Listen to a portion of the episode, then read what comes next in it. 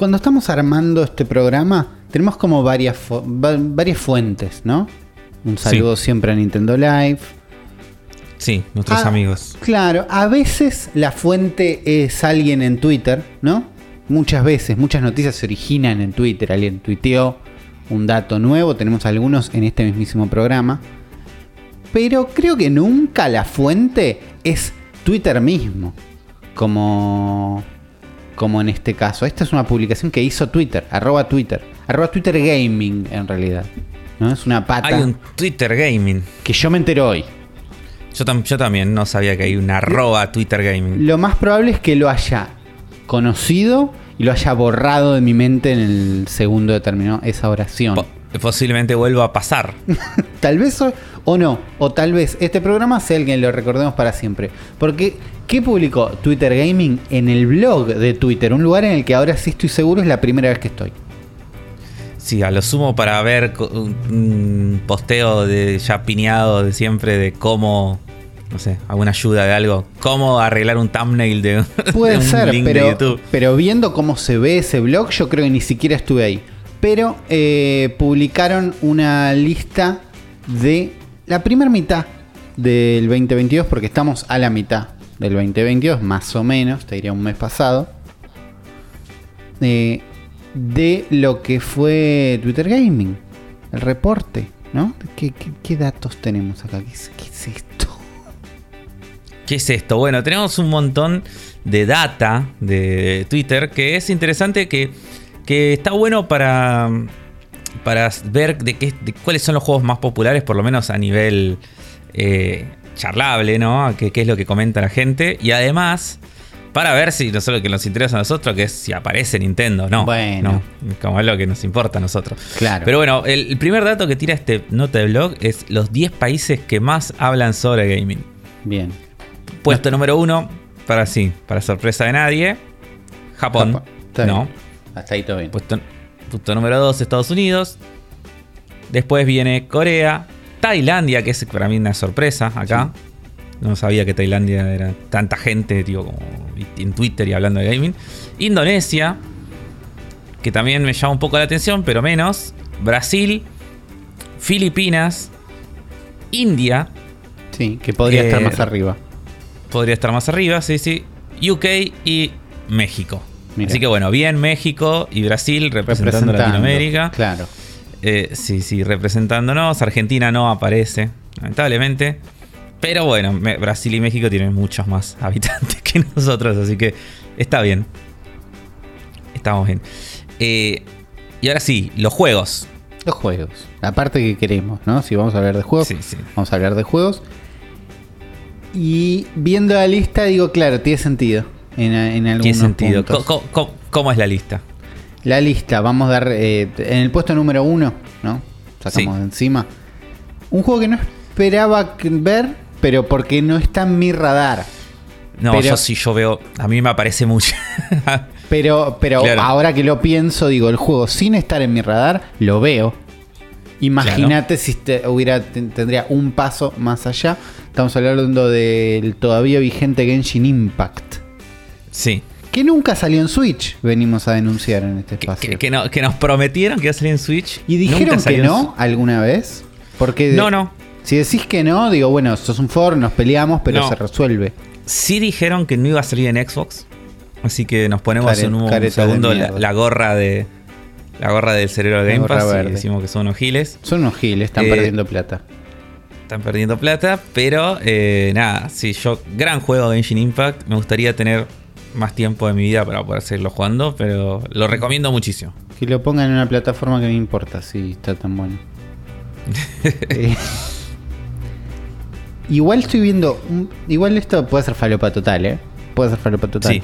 Pero estoy viendo un video de YouTube de 9000 vistas que dice más Sí. cerca que nunca. Y es de hace un mes. Genshin Impact De para Genshin Switch. Impact. Genshin Impact en Switch. Pero un video de quién? ¿De Carlitos Genshin Impact o de.? Es de Carlitos. Oficial. No, no, Carlitos Ah, Star. Ni siquiera Carlitos Genshin Impact. Pero lo que te puedo decir es que hay tres videos, por lo menos, según Google, de la misma época, de hace más o menos un mes, diciendo: falta poco, eh, y muchas mockups y screenshots del juego corriendo en Switch. Que son mentiras, son una miniatura, pero digo, hace un mes pasó algo, esa es la data que tenemos hasta ahora. Pero la data que nos trae Twitter, que es la que importa en este momento. El segundo juego, no sorprende para nada, es Wordle. Y me gusta eh, sí. que El fenómeno de- del, año. Te podés poner loco, podés decir, "Ey, pero, bi- bi- bi", pero en- a nivel Twitter es lo mismo. Sí, Al nivel Twitter, Twitter. bueno, es el juego de Twitter. Yo dejé de jugar ya a esta altura, pero he jugado muchísimo. Eh, Sí, yo también dejé de jugar al decir, como que se fue apagando en se la fue vida de todo el mundo. Sí, le- no sé, a cada uno por un lado distinto, pero se fue apagando. Pero hemos jugado muchísimo, fue un éxito, lo compró New York Times, pasó todo el circuito completo. Sí. El tercero no lo vi nombrar jamás en la vida. Yo tampoco. Jamás en la estoy vida. googleando en este momento. Es un juego de. Claro, por eso. Es como. Es. Imagínate estos juegos donde tenés un montón de waifus. ¿Viste? Sí. Pero al revés. Tenés un montón de husbandos. Ok. Ah, es, ah, es un juego musical. Es un juego musical Para celulares. eh, para celular, obvio, que se juega como el Wendan. ¿Ubicás el Wendan? no, para o el- nada. Bueno, la gente que. lo- O el Elite Beat Agents, que es la versión de Estados Unidos. De, o el Osu también es de tipo. Ok, también. que es tipo circulitos en el aire. Al hacer Circulitos en el aire que los tenés que tocar. que están en Sí. cualquier lado, digamos. No hay un. Que se van- No hay un patrón. Claro, que ci- circulitos que se van cerrando y vos tenés que tocarlo en el momento que se cierra. Eso, pero con idols varones. ¿No? Está bien. Y si me imagino que armás tu, tu equipo de idols y, y les cambias la ropa, seguro. Tienen skins y cosas. Es probable. Es probable. Tiene, tiene Pero un bueno. sentido. Tiene un sentido. Igual me sorprende que esté número 3 y yo no me haya enterado. Porque el que está y bueno, justo pero. atrás. Sí. El que Pensá está justo atrás es Final Fantasy. tenés un- Claro, pero digo, pensá que tenés acá tipo Tailandia, Filipinas, digo. Sí. Ahí funciona mucho en esos países. Sí, pero te digo, es. Según Twitter, esto está más alto que Final Fantasy. Y no es Final Fantasy 7, Final Fantasy 14, que es online, un éxito, no sé qué. No, es arroba Final Fantasy. Claro. Es gente que dijo, eh, arroba Final Fantasy, algo. Si estoy jugando, desde estoy jugando Final Fantasy 7 a. eh, voy, voy a bajarme la ROM del Final Fantasy 4. Ambos Claro. entran. Sí. Pero, pero encerrado Final Fantasy en el puesto 4, entre Ensemble Stars en el puesto 3 y el puesto 5 Project Sekai. Tampoco sé qué es, no lo puedo Sí. googlear. No. Yo lo, lo googleé. eh, es un juego también, creo que musical. Estoy, yo estoy viendo a ver cómo se juega, porque todavía no, no veo cómo se juega. Pero sí lo que veo es que también es un juego de. Es un juego musical. Este más en el estilo DJ Max o Guitar Hero, ¿viste? De Sí, botones de- que bajan. Botones que bajan. Botones que bajan, pero con eh, toda. Está tipo Miku de Vocaloid y otras cosas, así que me imagino que debe ser todo ese estilo de, de- de música y personajes de Vocaloid. Está y bien. Etcétera. Hatsune Miku estamos hablando.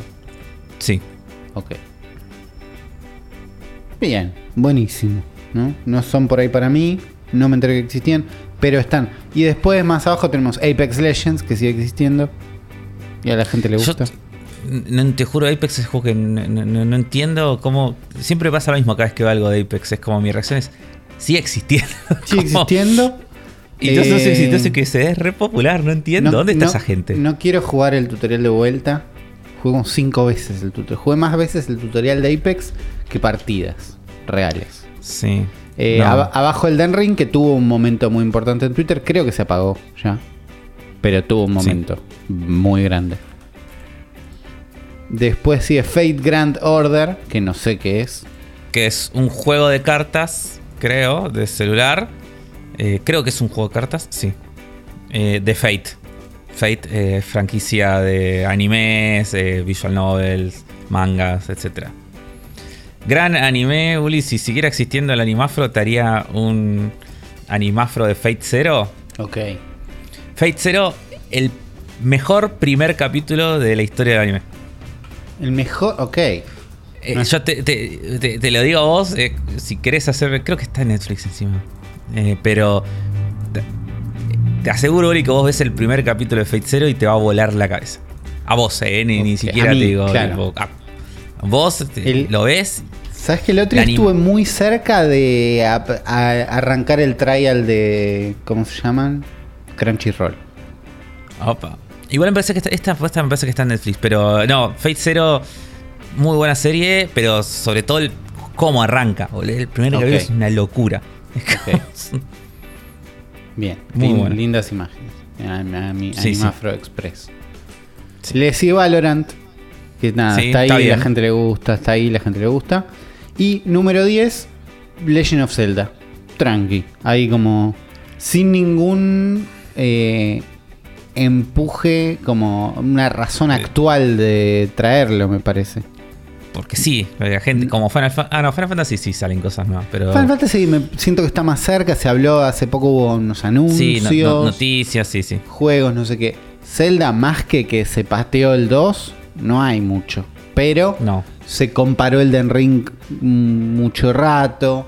Se compara cada tanto a algún otro nuevo. Se compa- de esta lista, Genshin Impact y Elden Ring, por lo menos, son comparados con Legend of Zelda más de una vez. Es verdad. O sea, con lo cierto cual lo ahí, ahí se cuelan, ¿no? En lo que es la discusión global. Es muy cierto lo que estoy diciendo. Pero me gusta que haya llegado y me gusta que sea simplemente por, por existir. O Porque sea, sí, claro, esto existe. ¿Qué problema hay? Sí. Después, nada, hay no, cosas de esports que no nos eSports, interesan. eSports, eSports. eSport y, y de personalities, most tweet gaming personalities, lo único que quiero resaltar es que está Ibai, puesto cuatro, Taibai, bien. Auronplay, es la, es la gente. Dream. Sí. El Rubius. Por eso, es esa gente. y después, para esto me gusta. eh, los tres Spaces más escuchados de, de Twitter Spaces, que es algo que, Que es algo que sí, existe. que existe. Sí, la, uno, Microsoft Vice Activision Blizzard, Let's Talk, ok, de arroba Charlie Intel. bien. Eh, segundo, Talking About Summer Game Fans Plans and Ideas from Fans, de Geoff Keighley. Bien. Y el último, 100 Fips Posts, eh, LCS Talk de 100 Esports. Nada, algo eSports. de eSports. Un poquito de eSports, tranqui. Los fans de los eSports nos van a odiar. Pero, bueno, sí. pero los fans de los eSports deberían conocernos ya.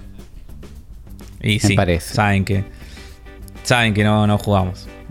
no jugamos. Bien. Y en top 5 communities más locas tenemos Retro Gaming. Classic no falla. Splatoon. Sorprendentemente Bien. activo. Sorprendentemente activo. Xbox Community, que viene de, de unos años bastante activos, tiene sentido. Valorant tiene sentido. Counter Strike tiene sentido. Sí, no, el Counter Strike es como no, no, no muere, sigue ahí. Podría, podrían estar jugando Valorant, pero está bien. Siguen ahí.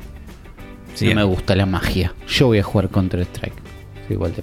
Claro, no quiero poderes. Claro. Quiero comprar la B42 Claro. y, y un Kevlar, tipo. bueno, listo. Ir con Cuchi por puente. B42. Está bien. Está Es muy sí. Eso, eso son las novedades de. Eso es lo que pasó en Twitter en el mundo. Pero más importante que lo pasó en Twitter en el mundo es lo que va a pasar en este programa. Porque hoy en este programa llegó el momento que algunos dirán, ¿no pasó el programa pasado? No, es hoy. La review de eh, Monster Hunter Rise. Sunbreak, Sí. ¿no? La gran expansión. Estuvimos jugando mucho más. Estuvimos metiendo Sí. y cazando juntos. Y vamos a estar hablando de eso. También estuvimos haciendo parkour con cartas. ¿no? Ese juego que vimos presentado por ahí. Y que ahora lo tenemos. Existe. Estamos hablando de Neon White. Jugamos Neon White un poquito. Y lo vamos a estar charlando un poco de qué se trata. Neon White. ¿Y qué más? Porque creo que tenemos noticias también. Tenemos un par de noticias noticiosas que han sucedido, como la noticia que llegó hoy de Bayonetta 3. Ok. Y eh, un par de juegos nuevos que están llegando a nuestras Switches. Así que nada, sigan escuchando. Y nada, sí, quédense. Porque, ¿dónde estamos, Uli? Estamos por dar comienzo a un nuevo episodio de El cerebro de la bestia.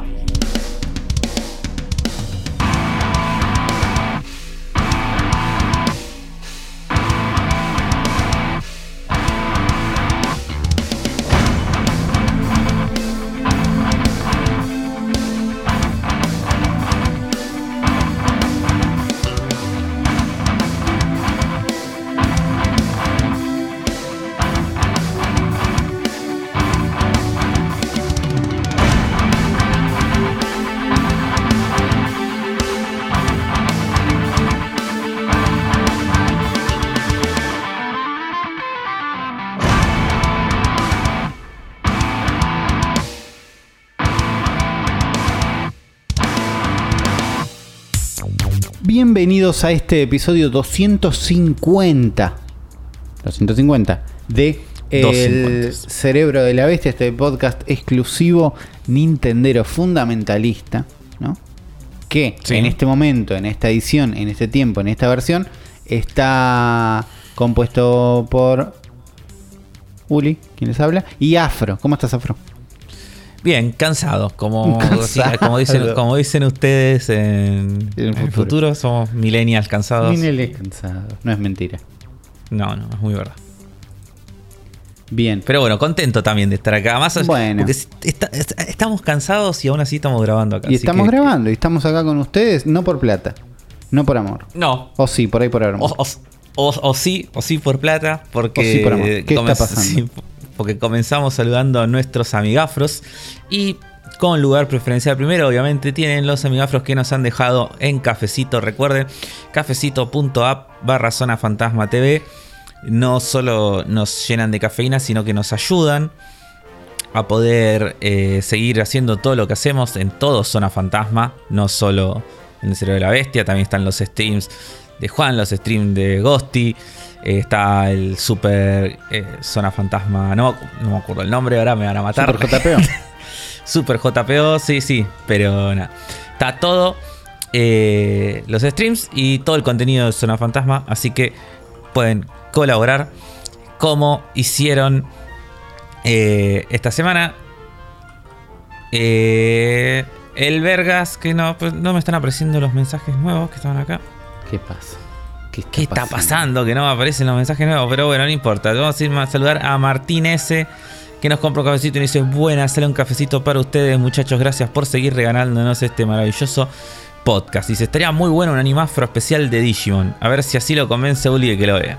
¿Cuántos cafecitos habría que juntar? Y me gusta. Me gusta. eh, me gusta que proponga como objetivo. Actualmente tenemos el objetivo de los 2000 cafecitos Claro. para que yo juegue todos los Dynasty Warriors. Pero sabemos que es un objetivo difícil. Podemos meter un, un objetivo más alcanzable para convencer a Uli de que vea Ojo. Digimon. Ojo. Ojo. No, menos Sí, ganador sí. de Digimon. Pero bueno, vamos, vamos, vamos. Funciona. Eso sí- Después, si, eso no de- es una de- motivación, no sé. Sí, no. Después tenemos en YouTube la gente que no deja comentarios en el episodio como Martín Sandoval que nos dice gran episodio. Me acabo de dar cuenta que los videos de YouTube ahora tienen una descripción de los temas con el link al momento en que hablaron. Qué copado, laburazo. Ese es- eso es obra del gran Sergio González que nos está escuchando. Bien. Siempre, siempre. Gabo- agradezco. Y Gabo dice que se confirma que Splatoon 3 va a ser el más grande de todo porque es de boca, vamos. Hay un punto. Dice, es muy cierto, dice que bueno los manuales, bien la conservación histórica.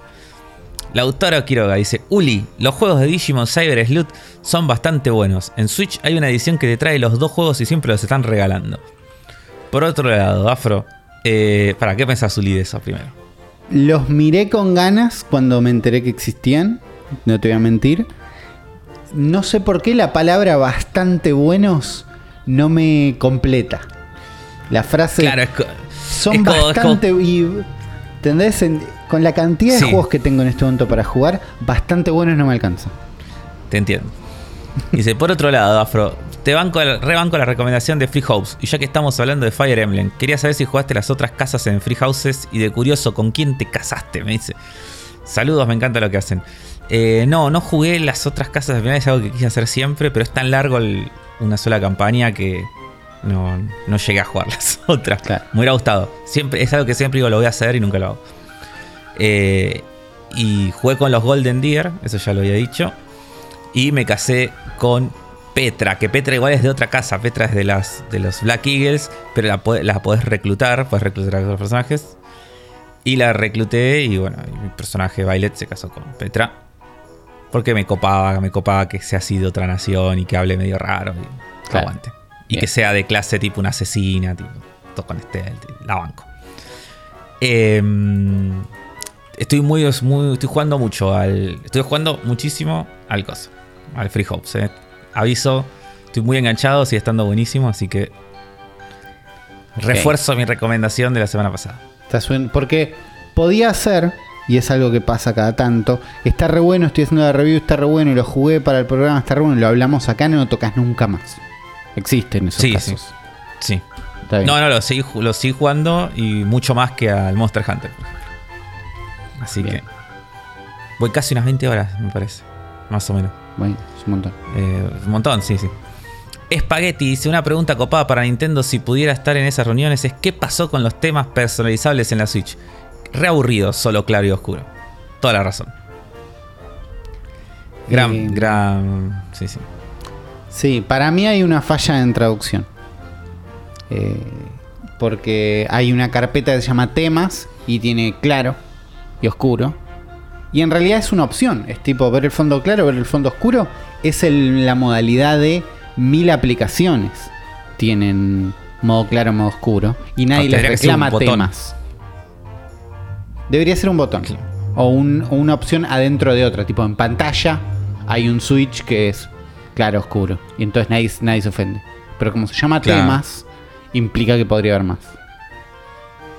Yo no sé si los necesito. Pero te entiendo, te entiendo.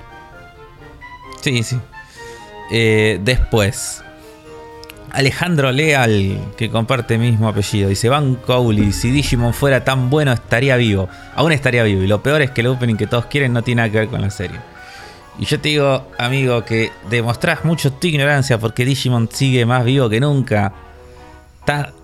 Se siguen saliendo series. O sea, hace muy poco no solo salió una serie nueva, tipo que es eh, Digimon Tree, que es tipo una continuación de la serie original con los protagonistas ya grandes, sino que está saliendo un remake de la, de la primer Digimon también. Claro. Así que. Y juegos salen juegos de Digimon todo el tiempo. Están los Digimon Sleuth que dijimos antes. Y ahora está por salir ya este nuevo, el Digimon Survivor, creo que se llama, una cosa así. Así que Digimon eh, sigue vivo. No, no está para nada muerto. Mira. Ariel S dice, muy buen capítulo, vamos los pibes. Miguel Aguirre dice, que qué lindo lo de los manuales de Super Nintendo, qué gente del bien. Somastro dice, ¿cómo lo vas a mandar a Uli a ver la peli de Digimon Afro? Es la que empieza con el corto de Ángel Anaconda. A los 10 minutos te va a llamar para decirte que renuncia al cerebro de la bestia y que te quiere cortar todo vínculo con vos. Eh, pero eso era en el cine, me imagino que ya... Para, pero no es malo que algo empiece con Ángel Anaconda. A mí me gustaba Ángel Anaconda. A mí aparte. también.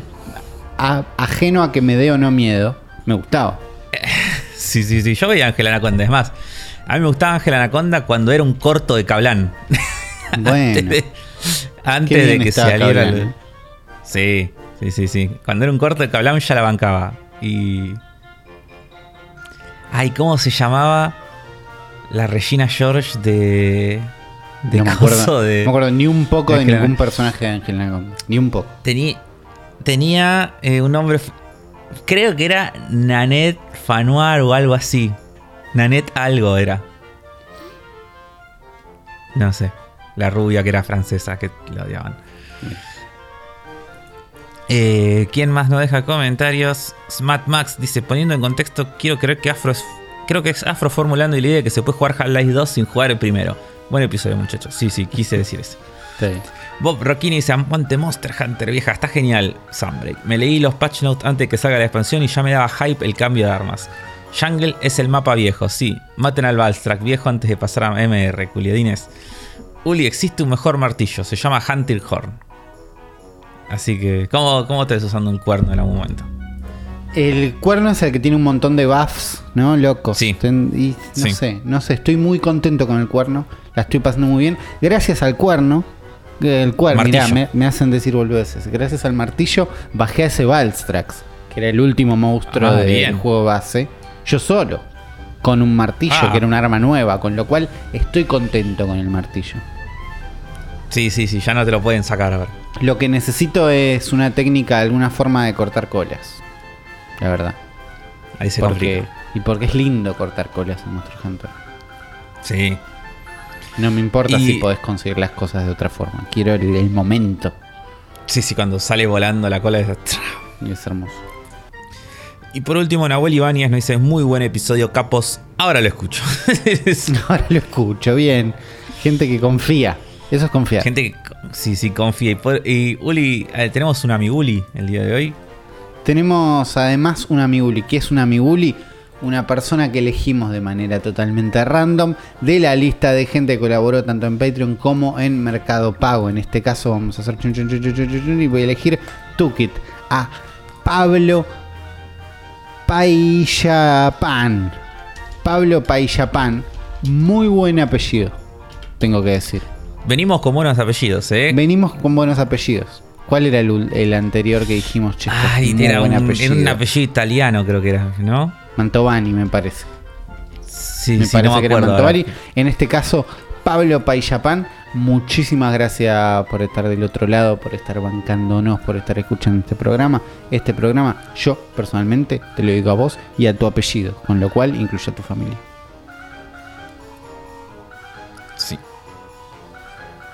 Eh, ¿Qué más? Eh, gracias a todos los que están siempre al otro lado. Gracias a los amigafros.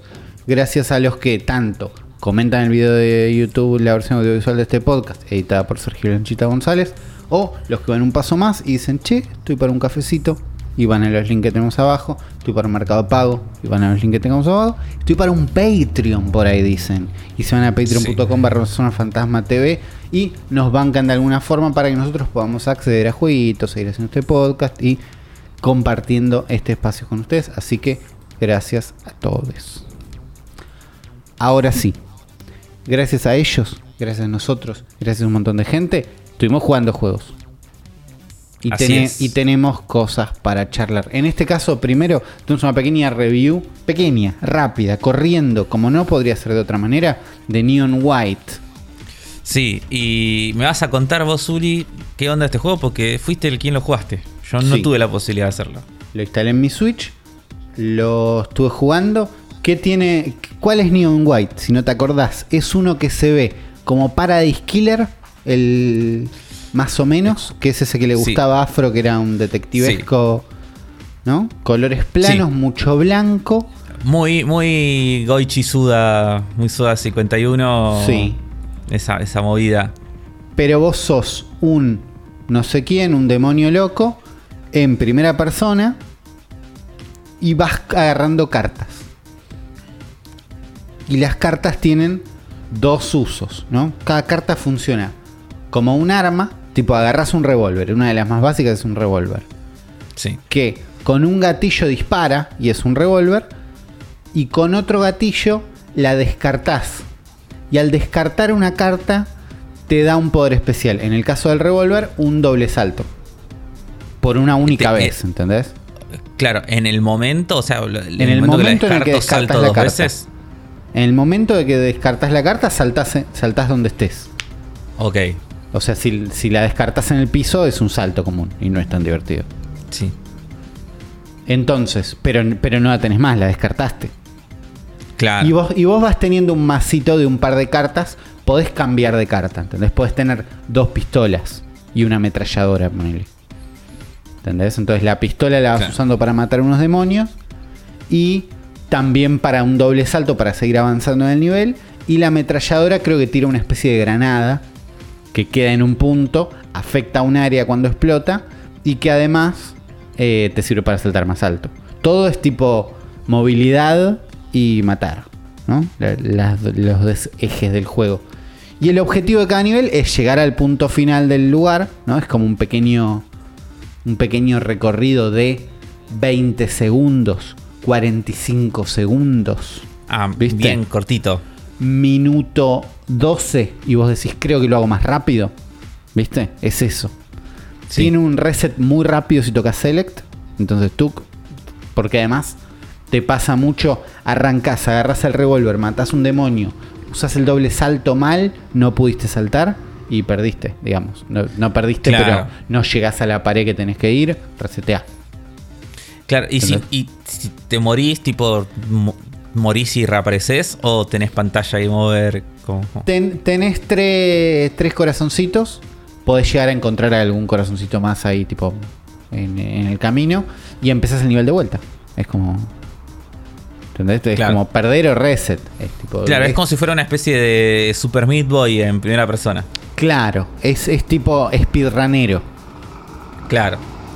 Vas corriendo, me sorprende gratamente apenas entro, soporte de giroscopio, ideal para este juego, ideal para este juego.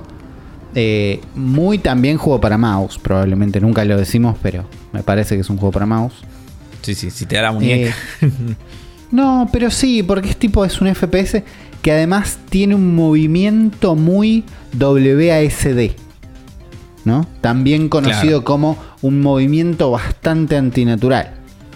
Que es, por ejemplo, tenés mucho control en el aire del personaje. Claro. ¿entendés? Podés saltar y en el aire podés ir para adelante, para atrás, para los costados, frenar un poquito. Tiene una gravedad muy, muy baja.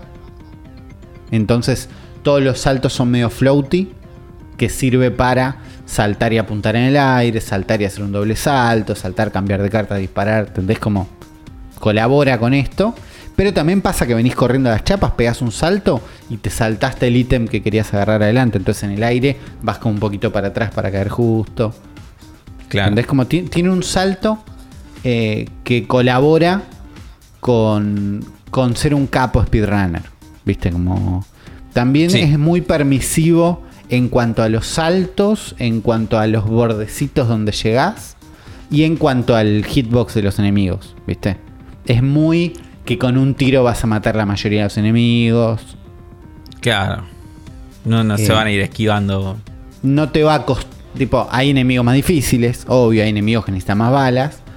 Pero es muy para que tuk, tuk, tuk, para que sea el ritmo perfecto. Por lo menos el principio. Eventualmente se va poniendo más difícil, pero no trata de cortarte, ¿no? Trata de. te impulsa a que, che, lo puedes hacer más rápido si querés.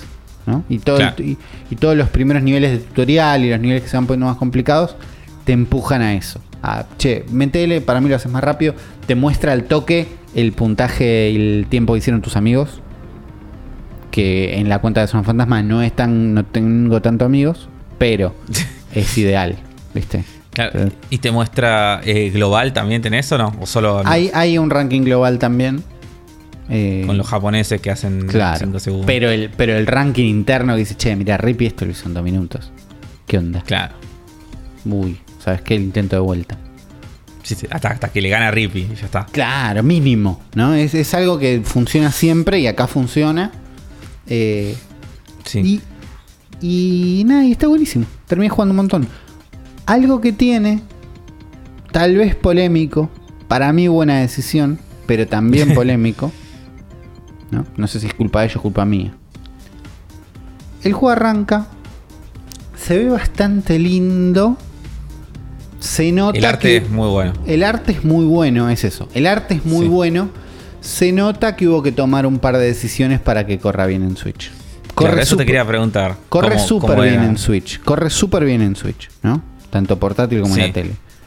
Pero hubo que tomar algunas decisiones. La más importante fue bajar la resolución un poco. Y es medio baja. Más, además el juego tiene como un filtrito medio como de tele, como que se ven unos scanlines, ¿viste? Mm, que en algunas cosas queda bien. ¿No? Apenas empezó, lo primero que dije es, che, qué lindo este efectito. Eh, sobre los textos no queda bien. claro. Y sobre los textos que encima están a menos de 720p jugando portátil, ¿no? La pantalla de Switch es de 720p. Dirás que es poca resolución, pero la verdad que está bien para casi todos los juegos. Ahora, sí, portátil no te. No, no te portátil estás bien. Ahora, cuando es menos de 720p y tenés letras chiquitas, se ven feas. Claro. Lo siento. Monster Hunter, por ejemplo, lo que hace es las interfaces las corre a la resolución de la pantalla y baja la resolución en el juego. Entonces el juego por ahí baja, pero las, las letras se ven bien siempre. Claro. Es lo que hacen muchos juegos. Es- Esta gente no. Y ahí es cuando, che, esto es- te da una sensación de que se ve medio feo, que en los niveles no jode, pero en todas las interfaces sí. ¿Viste? Claro. ¿Y eso qué hace? Que yo tenga pocas ganas de leer. ¿Entendés? Porque no voy a... Abajo de 720p yo no leo. Claro. Además de que por sí no sos Por- muy amigo de los juegos de leer. Bueno, además de que cuestan y además de que vengo de leerme los adolescentes y los robots. Lo- eh, así, rápido, un minuto, ¿lo terminaste? Lo terminé, me encantó, tardé como 50 horas, pero lo terminé, me Ah, bien. encantó. La razón por la cual están sin ropa dentro de los robots tiene sentido. La- ah, lo- es, es- me olvidé de preguntarte eso, sí, sí. estoy, de te- estoy de acuerdo con la razón por la cual no tienen ropa cuando están dentro de los robots. Sí. Eh, está es muy, muy buena la explicación. el final no es espectacular, pero porque todo el juego es muy bueno, me parece. Claro. ¿Entendés? Como el Es- juego tiene un- tantos giros, tantas vueltas y tantos misterios que el final tiene giros, vueltas y misterios y están bien. ¿Entendés? Como están a la altura del resto del juego. Claro. Pero no, no hay algo. Sí, sí, además es porque ya venía como. Ya está, tiene que terminar. Es como. Claro, en un momento es. eh, Está bien, se resuelve más. Terminás de entender una historia que es estúpidamente compleja. Y que no se me ocurre a mí un tópico de ciencia ficción que no esté en el juego. Todo. Todo lo que quieras. No se me ocurre ninguno. No, no quiero enumerarlos para No, no, spoilear ni spoiler. orientar a nadie en nada. Pero a mí no se me ocurre ninguno. Nada más voy a decir. Eh, Sí, sí. Igual, pero- igual la, pelea fin- la pelea final es muy buena. tipo, La pelea final es muy buena y hay muchas peleas que están buenas. Hermoso juego. 100% recomendado. Vengo de leer 50 horas. ¿no? Claro. Arranco acá. Letras medio chiquitas. No estoy para leer esto. Y además es full eh, visual novel. Toda Claro. la- Si bien es muy lindo y si bien el arte es muy lindo, es un personaje parado con texto abajo y aparece otro personaje parado del otro lado con texto abajo. Nada más. Claro. Y arriba de todo, a la izquierda, hay un botón que dice Fast Forward. Y yo. Y claro, te la dejaron servida. La primera vez que entro al juego, digo, quiero verle un poquito. Entonces no voy a jugar ahora, pero quiero ver un poquito cómo corre, ¿no? Lo instalé, portátil, estoy acá. Toco Fast Forward, se empieza a acelerar una, animación, una historia muy larga.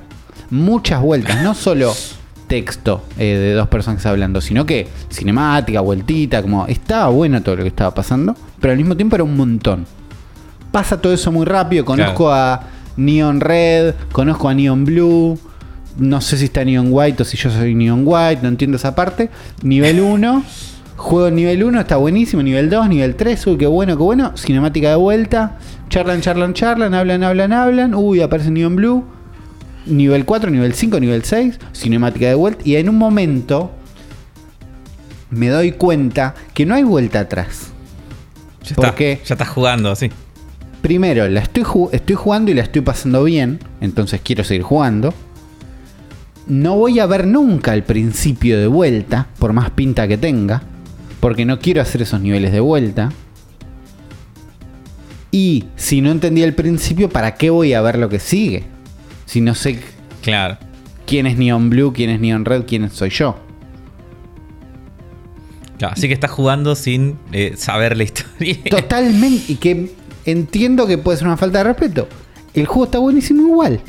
Claro, no, no- no- no está afectando para nada tu disfrute. Para nada el disfrute del juego.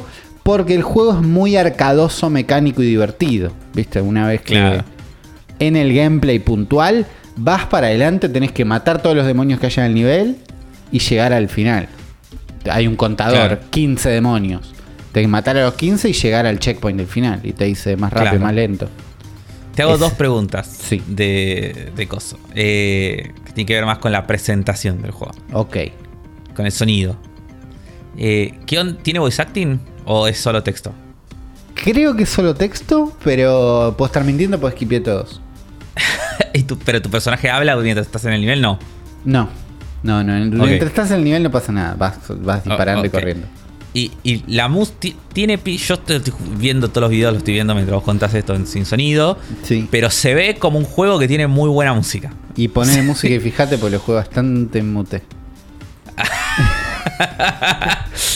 Todo, todo, toda la cosa, boludo. todo- el nivel de compromiso. la- Pero con este nivel de compromiso la pasé muy bien. Me parece que es importante declarar eso. Es Claro, como- es verdad. Así que si ustedes le ponen más compromiso todavía, la van a pasar mejor. Es un segundo nada más. Es subir el volumen. Eh, creo que tiene buena música. No me acuerdo ahora, la verdad. Con lo cual tampoco es hiper recordable.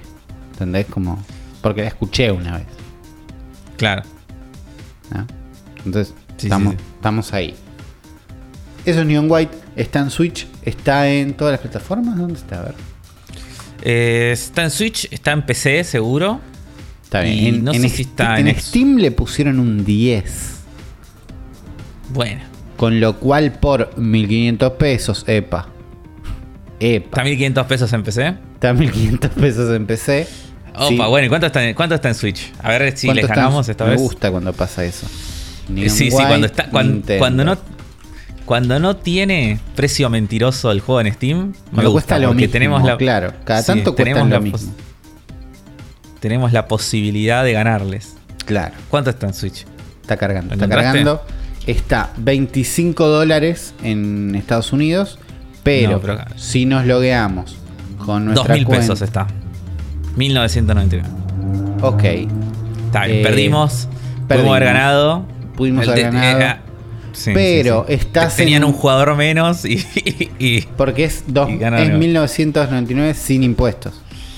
claro, sin impuestos. Claro, 1500 es con impuestos. Ah, mi- ah, con el. Con, Con el el mate, matecito. matecito. Claro. Ah, no, está, está más barato en. Está más barato en Steam. Eh, debe estar en otras plataformas, probablemente. Una pequeña googleada me va a decir que. Eh, no, Switch y PC. Mira, console exclusive se llama esto. Sí, de nuestros amigos de Anapurnas este juego. Publicado por Anapurna y de los desarrolladores que hicieron eh, Donut County. Que yo estuve jugando un poquito. ¿Y sabes cuál es el problema de Donut County? Y no lo estoy haciendo a propósito. Y esto, esta opinión yo ya la tenía antes de tocar Neon White. ¿Sabes cuál es el problema de, Donut County? Que no se ¿Cuál? pueden esquipear los diálogos. Ah, hablan mucho en Donut County. Sí, hablan muchísimo más de lo que esperás. Muchísimo más de lo que Claro, porque para mí es un juego donde no, no habla nadie. ¿Qué es Donut County? Un juego donde sos un agujero que se va comiendo cosas y es cada vez más grande. Sí, como un Y Katamari, pero con un agujero. Katamari de agujeros, claro. Hablan, no te podés. Jugué dos Mirá. niveles porque no aguanté lo que hablan. Claro. Sí, sí, sí. Mirá, no, yo, no, Sí. yo pensé que era que no hablaba nadie. Que No, entre nivel y nivel hablan y obvio, obvio no tiene voice acting, no sé, es medio lento, como nada. Eh, le faltaba un esquipear diálogos, así que si, era, si todo lo que necesitas es un esquipear diálogos y un juego divertido, Neon White es para vos. Está muy bien. Banco. Ahora, vos ya sabés, creo, si mirás para dentro de tu corazón, si Monster Hunter Rise Sunbreak es para vos. O si vas a esquipear los diálogos o no. Yo, Muy- eh, muy no, yo no digo, no, esquipeables.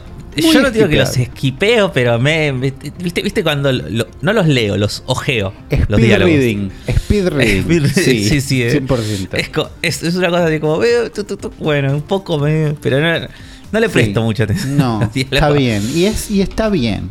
Y está bien. Pero Sunbreak, ¿no? La expansión Sí. gigante de Monster Hunter que estuvimos jugando un poco más, tiene. Nada, tiene una historia que está un poco buena. Tiene unos. La primera vez que ves a cada uno de estos personajes, yo les presté atención. Sí, sí, sí, en esos momentos sí. y, Eh, le- y tienen cinemáticas, tipo, y te hablan, y te Bueno, habla para todo el mundo. algo, algo que tiene muy lindo eh, Sunbreak sobre Sí. Monster Hunter Rise base es buen nivel de cinemáticas. Tiene buenas cinemáticas. No sí, sí, teníamos tantas cinemáticas en Sunbreak o en Rise, o me parece a mí. Hay No, tipo pocas. dos al final, o hay un par de misiones locas donde, uy, hay una cinemática.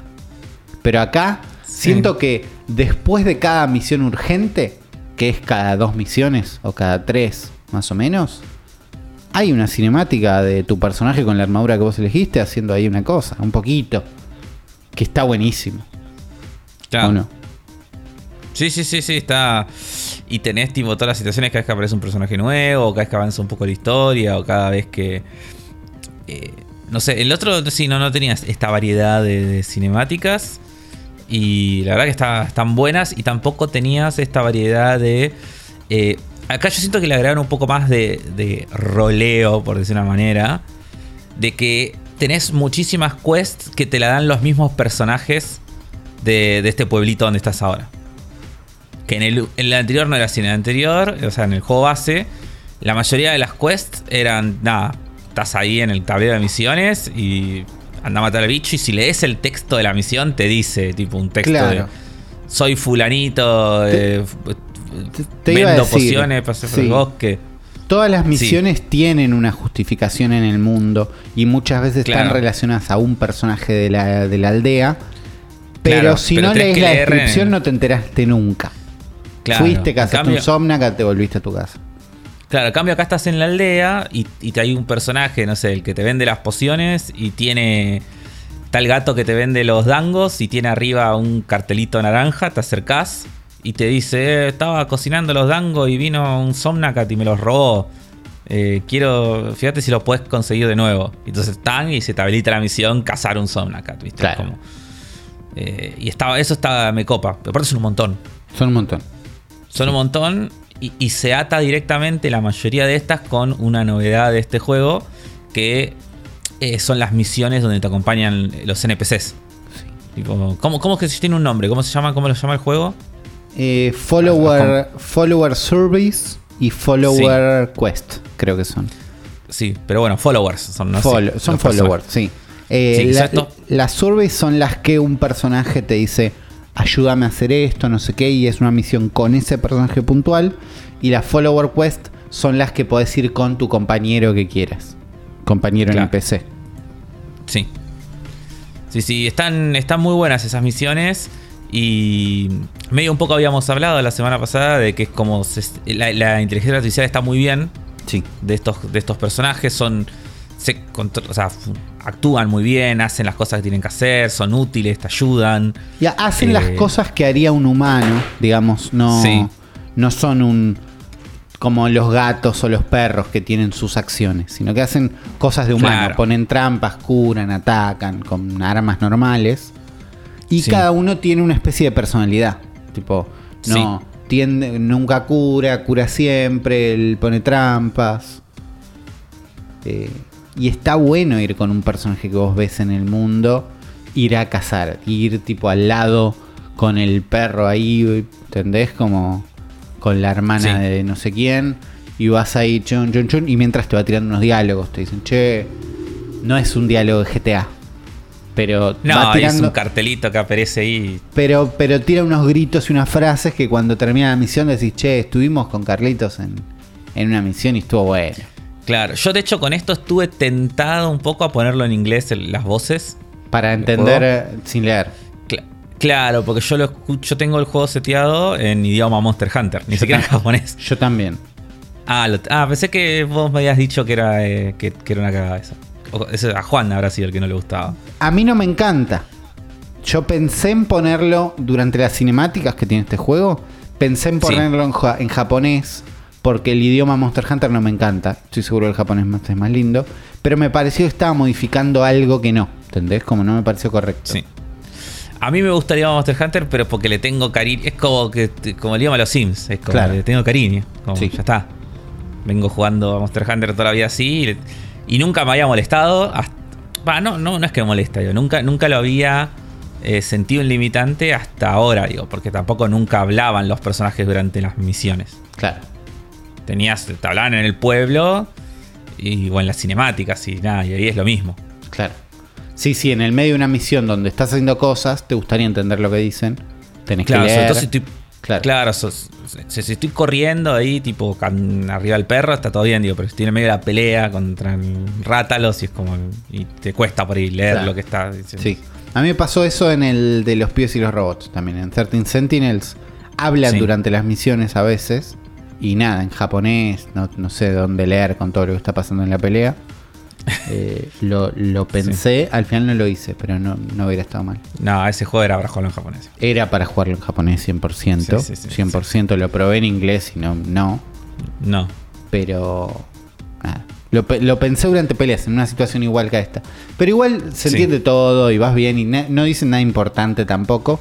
Pero te deja una sensación de qué bueno compartir el mundo con estos NPCs.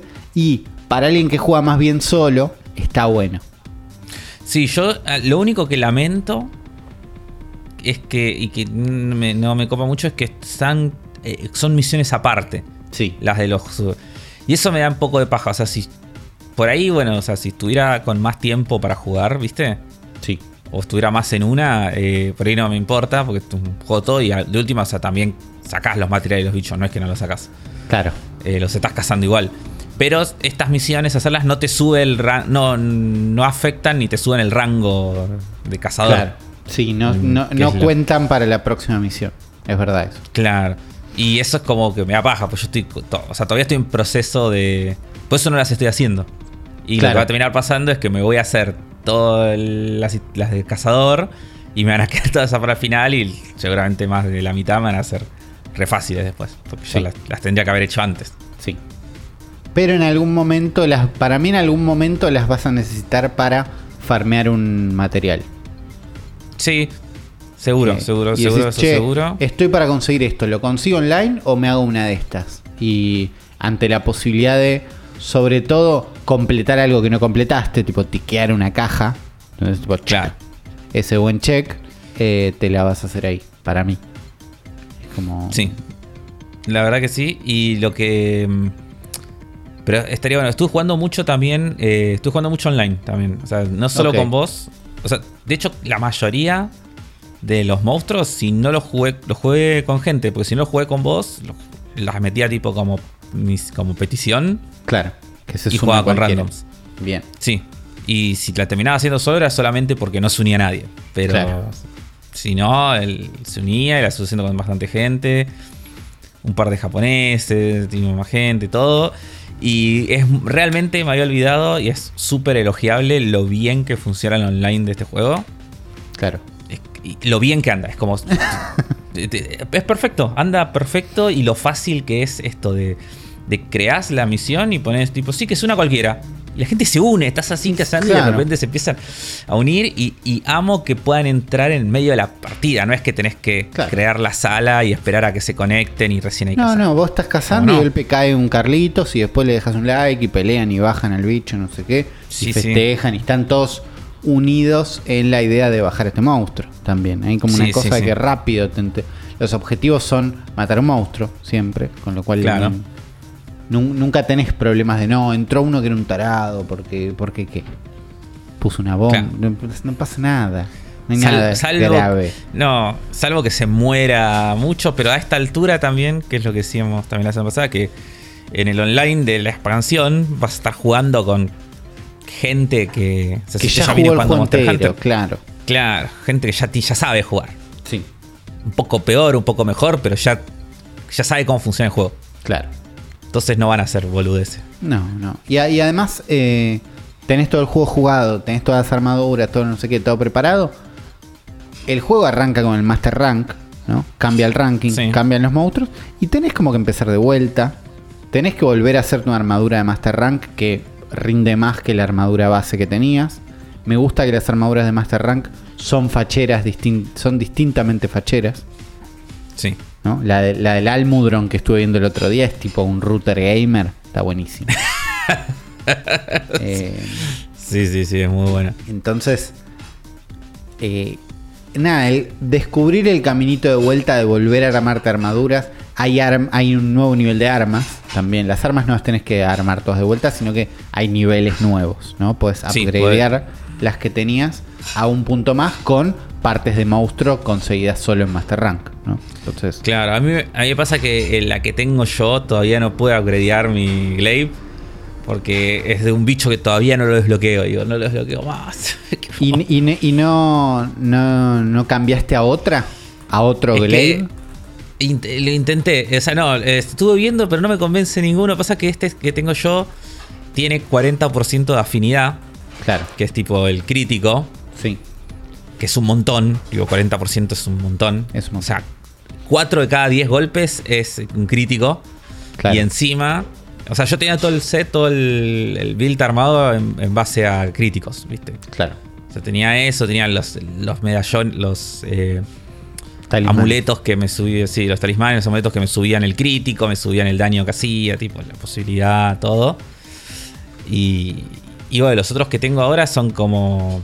Ninguno tiene. No solo que ninguno tiene tanto, sino que todos tienen muy poco. Claro, Onda 5, 10 con toda la furia. sí. Pero no tenés, porque ponele, yo tengo armas que están más orientadas a, eh, a elementos, ¿entendés? Como tengo un muy buen martillo Sí. de fuego, después tengo un muy buen martillo regular con buena afinidad y después tengo uno muy Sí. bueno de agua. Es, es que yo hacía eso al principio. ¿Y qué me pasó? Cuando logré armar. eh, cuando logré armar esta, este, este, este glaive que tengo ahora. Lo que me pasó es que a la mierda las, los elementos, ya no Claro. importaban, digo, era, Claro. era, hacía mucho más daño igual con esto que, que, que equipándome unos de fuego contra Claro. el bicho que tenía debilidad a fuego, o sea, no importaba. Claro. Claro. Hacía más daño haciéndole críticos. Sí. No, Entonces es que pasa, es yo eh, con el arma anterior tenía algunos que iban como por debilidad hasta un momento y en un momento conseguí uno que iba más por otro lado. Eh, Sí. Seguía siendo elemental, igual- pero más o menos. Sí. Igual es buena de los elementos, digo, o sea, te, te jugás así y todo cambia. Pasa que también jugar a tener todos los distintos, o sea, a tener varios, es como que requiere muchas horas también, porque tienes que tener muchas armas distintas, te castearlas Claro. todas. No, pero por No, ahora me di- tipo tengo tres armas elementales y una Sí. que sirve para todas. Y entonces Claro. voy como cambiando, pero como que con una de fuego y una de agua tirás, viste, como Sí. más o menos. Pero me gusta la parte de buscar el monstruo que tengo que cazar en el manual y ver que dice, no, si le pegas en la cabeza con fuego restás. Y digo, bueno, entonces voy, me Sí, equipo el eso- coso, me pongo los talimanes de eh, resistencia al coso, o si tengo, Claro. como me gusta esa, esa mínima preparación. Claro, lo que te decía yo cuando hablábamos, cuando salió el juego base, que los Monster Hunter viejos, los primeros, sobre todo, eh, tenían mucho más de eso, porque eran mucho más difíciles y eran como más survival, ¿viste? Como. Claro. et- es- ese momento era. Si, si vos no te, pon- te armabas un arma con, y una armadura de, de debilidad pensada en el bicho, por ahí en el endgame, una vez que ya estabas en Master Rank, ya estaba, ¿viste? Ahí sí, ya, no importa nada. Pero. eh, mientras estabas al principio, era como. Te, te retrababas cada vez que avanzabas un bicho. Era re difícil avanzar de un bicho a otro Claro. tenías que armarte re bien y tenías que saber bien cómo se controlaba el bicho, cómo atacaba, en qué parte del mapa estaba, porque antes no te lo marcaba tampoco. Claro. y era toda una experiencia. De hecho, o sea, es mil veces más paja. O sea, es, es una experiencia totalmente distinta. Pero nada, tenía su, su coso. Era, era lindo también. Tenía su, Claro. su parte. Bueno, yo agradezco la, la super accesibilidad de lo- del nuevo, la velocidad y todo, Sí, pero le sumo una cuotita de, de roleplaying preparándome para cada monstruo con un detalle. Claro. Me pongo este, este, este talismán, es un poquito más hielo, qué sé yo. Un poquito. me como unos dangos de hielo, sí. Me como unos dangos, claro. Todo eso me gusta. Sí, sí, sí. El... Después, eh, un poco bueno de la historia de, este, de, de esta expansión. Hemos contado, ¿no? De que te mandan a cazar un cangrejo que, que había aparecido en la aldea. Y que una vez que lo terminas de cazar, que es un monstruo nuevo, una vez que lo terminas de cazar, vi- eh, aparece uno de los monstruos legendarios nuevos. Que parece que fue a este. Apareció en Kamura, que es la aldea donde estás y te viene otro personaje a salvarte y te cuenta que viene de otra una isla de- del continente llamado El Gado y que y que bueno desde ahí que están han aparecido tipo unos monstruos muy poderosos y muy antiguos y que necesitan frenarlos y por eso te llaman a vos que sos el héroe de la aldea el guerrero más capo de todos Claro. sos vos y te llevan para allá Que es verdad. Eh, que eso es me gusta. verdad, que sí. si bien en otro juego. Si esto fuera un juego y no una expansión. ¿No? Esto fuera un juego y te dicen. No, necesitamos al mejor. Y te dicen, y está Uli acá. Y tipo, hay una cosa medio nivel, forzada. nivel 1 con un palo Claro, hay una cosa medio forzada de que vos sos el héroe porque o lo dijo una, una cosa mágica o porque sos el player 1 y listo. Y acá es tipo, no, yo estoy de acuerdo con toda esta gente en que, con Yo, que yo el salvé a esta aldea, bajé a este dragón gigante. Tres veces con afro, claro, estoy- no tengo Sí, ninguna sí, sí. Eh, Sí, sí, sí. entonces, cuando de golpe te llama y dice, y Uli, me parece que vas a tener que ir vos, me parece que cae muy bien en el contexto de una expansión. Claro. Está, está muy bueno. Bueno, y acá en este, en este pueblo, en este asentamiento nuevo delgado, que tiene una estética más. eh, eh, entre. Es como un Waterworld medieval. ¿no? Claro, sí. Porque Sí. está en el, en el agua y está todo como medio en construcción o medio en reparaciones. Y todo como una especie de Fort, Bo- Fort Voyage, habíamos dicho, ¿no? Una onda- Claro, porque es una cosa medio portuaria, ¿viste? Están al, como al toque del agua y barcos y madera y no sé qué, pero también hay castillo medio en ruinas que volvimos a repoblar con sin Araceli González, sino con otros personajes. sí. Em, y bueno, los monstruos nuevos, ¿no? De, Sí. de esta expansión o las misiones nuevas. O sea, porque vos acá acá. Eh, tenés que hacer todo. O sea, arrancás el Master Rank. La mayoría del Master Rank van a ser los mismos monstruos que ya mataste antes. Pero eh, versiones más fuertes. Versiones más Con, fuertes. al- con algún que otro ataque diferente o algún que otro patrón distinto. Eso, hay unos cambios en el comportamiento de algunos bichos. Yo los vi hacer Sí. cosas que no hacían. Sí, sí, sí, sí. Eh, pero son eh, o menores o, o no se ven reflejados tanto este, visualmente, ¿viste? Como Claro, Visualmente sí, el sí. bicho es el mismo. Sí. Pero lo que sí hay son nuevas variaciones de monstruos. Claro. Que ya no es que sea el mismo monstruo, pero tienen unos ataques distintos, sino que es, no sé, un monstruo que antes era de veneno, ahora es de fuego y Claro. tiene ataques totalmente distintos y se comporta de una forma totalmente distinta y tiene otro nombre y otros materiales también. Y su propia Claro. armadura. Su propia armadura. Entonces, para muchos. Para muchas cosas, cuenta como monstruo nuevo, digamos. Claro, sí, sí, sí, es un monstruo nuevo. Entonces, bueno, tenemos así. eh, yo con- tenemos la lista de monstruos nuevos. Yo conté Sí. 14 o 15, me parece que son. Son un montón. Son un montón. Eh, uno de estos, los, los que ya. Vamos a hablar de los que ya vimos hasta ahora nosotros. Claro. No, no, hay más, pero bueno, todavía no nos falta avanzar bastante en la no, expansión. y, t- y también que la gente los descubra, los nuevos. También es, Obvio, es sí, lindo ir encontrándolos. Pero los que te encontrás muy rápido es, por ejemplo, el villantín de naranja de sangre. Villantín Blood naranja. Claro. Que es un villantín que tira bombas con fuego. Claro, el mono este con cola que se paraba en dos patas y te tiraba frutas, ahora te tira bola de fuego. Claro. Yo no me acordaba eh, que lo buenos que están los monstruos de este juego. ah, sí. ¿Entendés? Como lo variados que son y lo como todas las influencias animales que tienen, ¿viste? Que cómo se mueven, cómo se comportan, la combinación de animales que tienen, porque en general la mayoría de los monstruos son una combinación loca de animales. Sí. Viste, es como- O criaturas mitológicas. sí. Claro, pero es medio tortuga, pero tira fuego del, y tiene como cosas de ti, no sé. Una combinación así que cuando los ves en movimiento es muy obvio y está muy bueno. Sí, además tienen como detalles. Onda el Kesu, por ejemplo. Que, que es un, una especie de wyvern eh, que larga electricidad. Sí. Pero horrible, tipo una cabeza tipo gusano horrible. El bicho cuando hace el ataque que se hace como una bola de electricidad.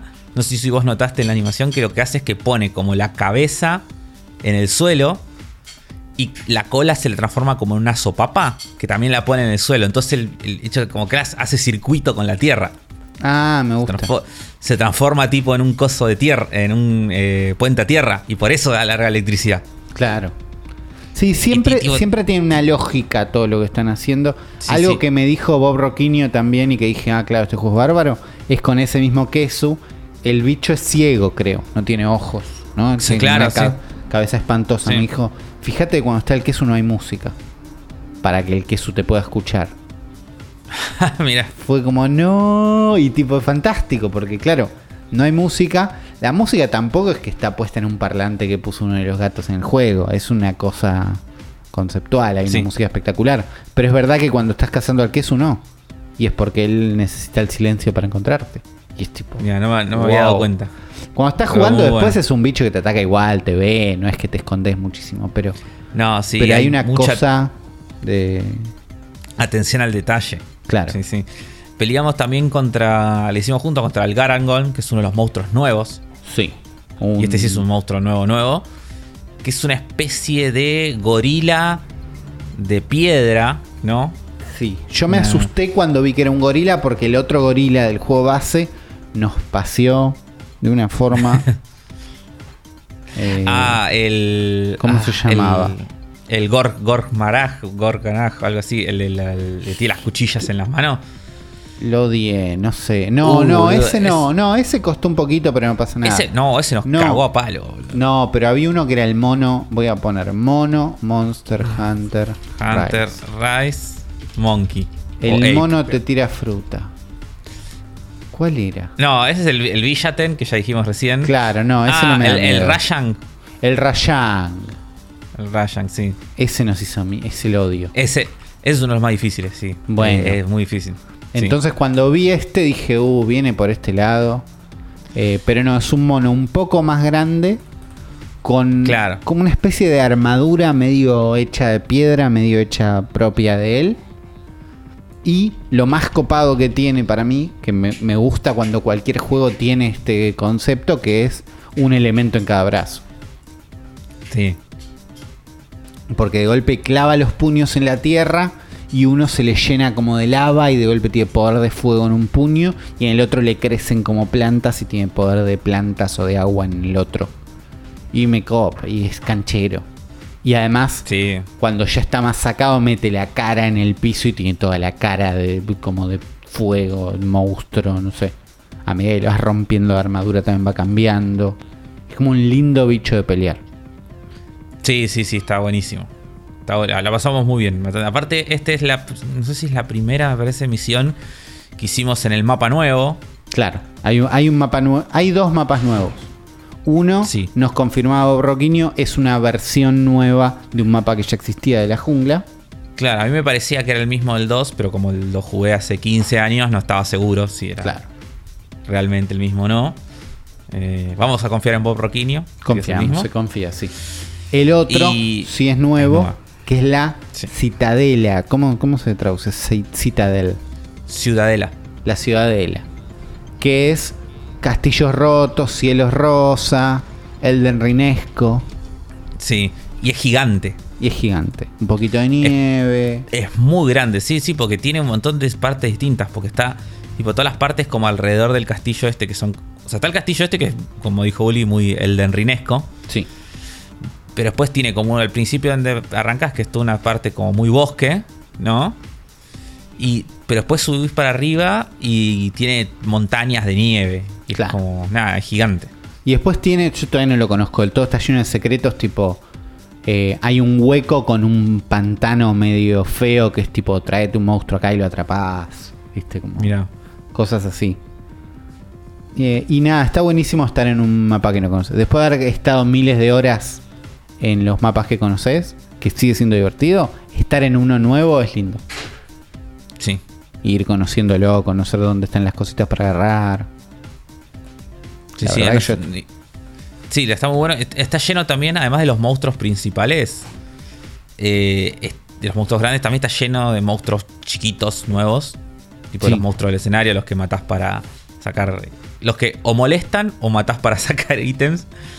Eh, está lleno, hay un montón de monstruos nuevos, un montón de flora y fauna nueva. Ya sea de los bichitos que te dan boost o de los animales que agarrás y que hacen cosas. Hay una, una araña ahora nueva que tirás y ya directamente ti- tira la tela araña como para atrapar al bicho y montarlo. Está muy buena. Claro. Eh, nada, hay un, hay un montón, un montón de cosas, de cosas así chiquitas nuevas. eh, hay muchísimas. Y mm, en, a nivel mecánicas, las cosas nuevas más importante es la de poder cambiar las skills. Sí. También lo, lo habíamos hablado, que ahora vos podés switchar y puedes armar dos sets de skill distintas.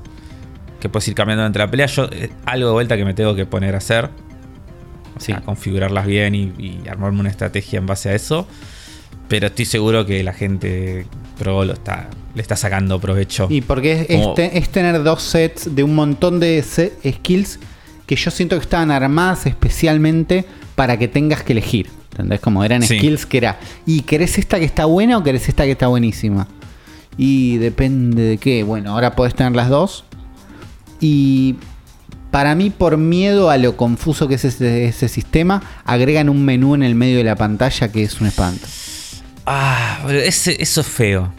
Yo igual ya me acostumbré, ya no lo, no- como que no lo veo. Eh, lo podés desactivar. Yo lo desactivé. En realidad. Nah, pero, es, pero es feo. No lo desactivo. Claro, es un, un cuadrado abajo chiquito que es rojo Sí. o azul dependiendo de qué set estés usando. que además a los costados tiene como un recordatorio de qué hace cada uno de los tres skills que tenés equipados. Entonces Claro. eso es un montón de texto adelante tuyo en un juego que ya es pesado de interfaz.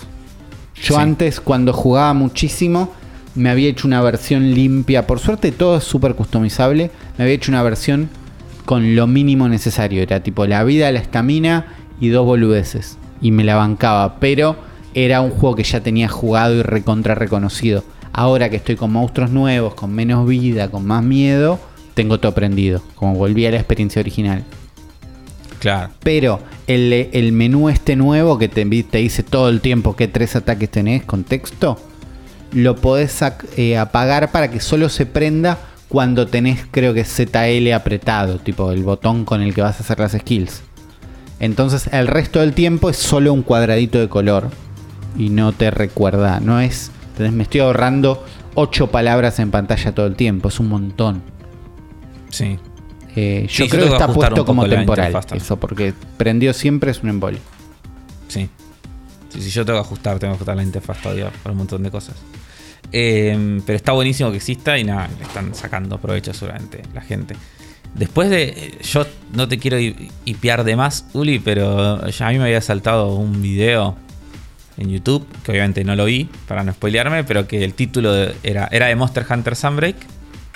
Y el título era Best Final Boss Ever. Como- Ok. Así que, no sé. Yo tengo te- te muchas digo- ganas de ver lo que va a pasar. Sé que se vienen misterios que todavía no conozco. Sé que están ahí. Sí, Eh, porque sé que hay cosas que la gente está evitando decir. Con lo cual, me gusta no tenerlas acá para no decirlas. Pero existen. Vos decís que hay un momento quest loca de Warframe. No sé si es la quest loca de Warframe. No sé si es The Second Dream. ¿no? sí. Pero hay algo que no da a decir en las reviews, pero que puede estar. No, no, no sé. Tipo, sea hasta ahí. Sea hasta ahí, ¿entendés? Pero estoy muy hypeado con este juego. Quiero seguir jugando. Eh, porque es más Monster Hunter. Y porque me despierta algo que, lo que decimos ayer, pensé que ya no tenía, ¿entendés? Como entré diciendo, Claro. bueno, a ver, ¿qué onda esto? No, lo amo, me encanta. No quiero jugar Vuelve a ser. Go- Goti por dos años seguidos. Goti por dos años seguidos. ¿Qué pasó? ¿Quién hizo esto? Nadie. Goti por dos años seguidos. Hoy por hoy. Ojo que por ahí mi Goti. No sé, la pasé muy bien con los pibes de los robots. Tengo que seguir jugando y, y terminarlo y pensarlo. Pero, candidato.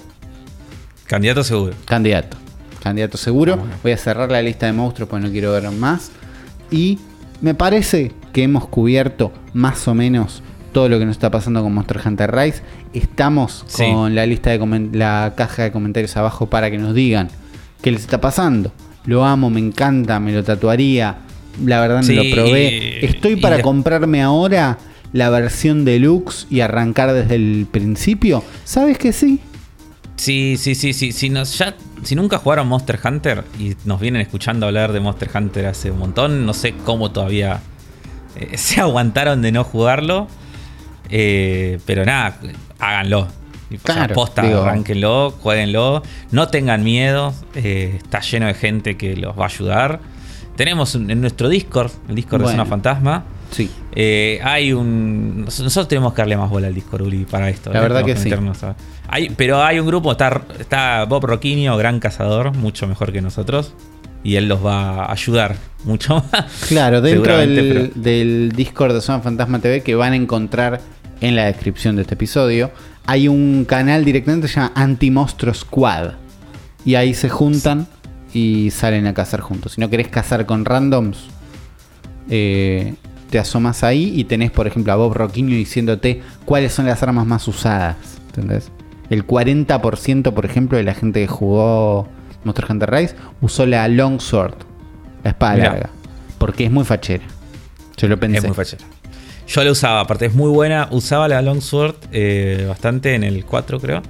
Eh, porque aparte está bueno lo que tiene el ataque de que, de que se llena una barra y después haces el ataque especial y está bueno. La cantidad de mecánicas que tiene cada arma es un juego aparte.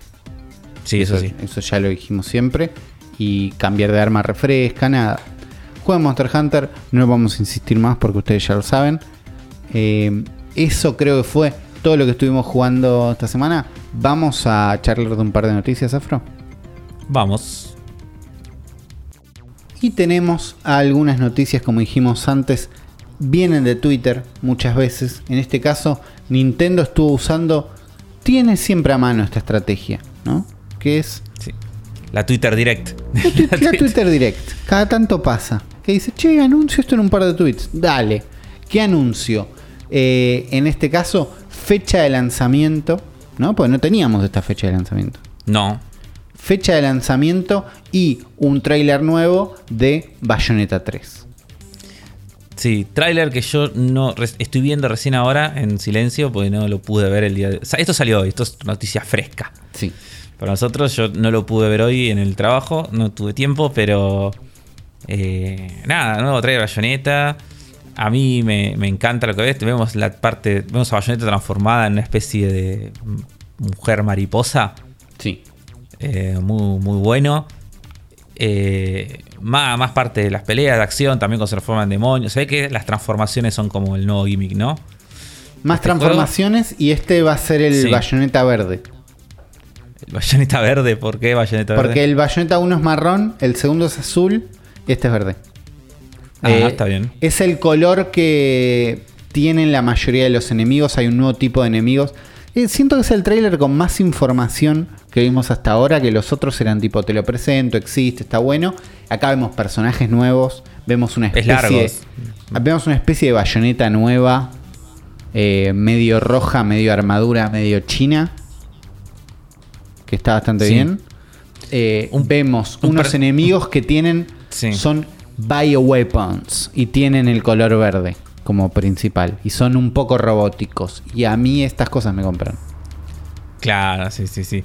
Después también hay un personaje nuevo que es básicamente Virgil. Virgil era, ¿no? De. Eh, de eh, Cry. Sí, es tipo es una piba que es como el hermano de Dante de Devil May Cry. Tiene una campera de cuero, tiene una espada canchera, tiene cargadores de armas en la en la cintura, tiene el pelo teñido y los labios pintados de un color oscuro. Pelo corto, ¿entendés? Como Y- tiene todo lo que quiere un fan de Devil May Cry. Sí, sí, sí, sí, sí. Y tiene un, tiene un, un grappling hook también. Tiene un grappling hook, una campera de cuero, mucho cierre, mucho cinturón, eh, hebilla Sí. de cinturón innecesaria. Eh, sí, bien, y, bien diseño japonés. La puedes usar también. Bueno, me resirve este personaje, ¿entendés? Como todo esto que estamos diciendo que parece una exageración, a mí me sirve. Es la razón por la que tengo ganas de jugar este juego. Claro, te sirve que haya un personaje que sea más Devil May Cry. Claro, porque a mí antes discutíamos esto. Pasó tanto tiempo desde que nos enteramos que existía Bayonetta 3 hasta que estamos cerca de jugarlo, que a mí se me fueron yendo las ganas. Y lo que jugué de Bayonetta 1 y 2 no me encantó. Como la pasé bien, hasta ahí, ¿viste? Entonces no sé qué esperar de este. Entonces ver detalles en el trailer que me gustan, como enemigos medio robóticos, distintos personajes jugables, que es algo que hace bien Devil May Cry 5 también. Y, y un personaje que es directamente más Devil May Cry esco, me resirve. La verdad me resirve. Claro. Eh, un personaje cortando una bala con una espada, sirve. ¿En dónde sobra eso? No, a ningún lado. Bueno, Siempre viene bien.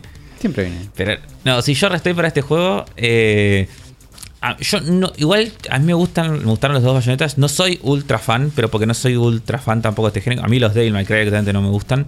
Claro. Eh, nunca me puedo enganchar con. Nunca los pude sentir cómodos en los controles. Cosa que sí me pasó con Bayonetta. Desde que jugué el 1 en 360. Y. Pero nunca me nunca me copó la historia ni el mundo, más o menos. Sí me gusta el arte, me gusta la música. Pero nada, y el gameplay, ¿viste? Pero tampoco me vuelve loco el gameplay. Porque como que son juegos muy centrados en el combate. Que está Sí. buenísimo. Pero cuando a mí eh, los juegos es como que se centran mucho en una sola cosa.